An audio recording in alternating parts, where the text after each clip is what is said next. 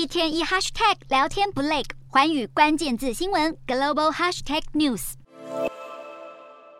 已故中国前国家主席江泽民和夫人王冶平在一九五一年结婚，育有两子，夫妻相伴超过七十年。江泽民二零零二年访美参访布希图书馆时，看到自己二十年前的照片，幽默地拿自己和夫人打趣，足见两人的间谍情深。王冶平衣着朴素，很少化妆打扮。据传江泽民担任上海市长时，他第一次走进市府还被警卫拦下，要他填写访客记录。王冶平毕业于上海外国语学院，虽然受过高等教育，却相当传统，习惯走在江泽民后面。王野平身体不好，有严重的颈椎问题，导致行动不便，所以夫妻俩每次上下飞机楼梯时，江泽民都会扶着他或让他挽着手臂。江泽民当上中共总书记后，王野平陪同丈夫出访国外，总是在媒体前羞赧寡言，被称作最低调的第一夫人。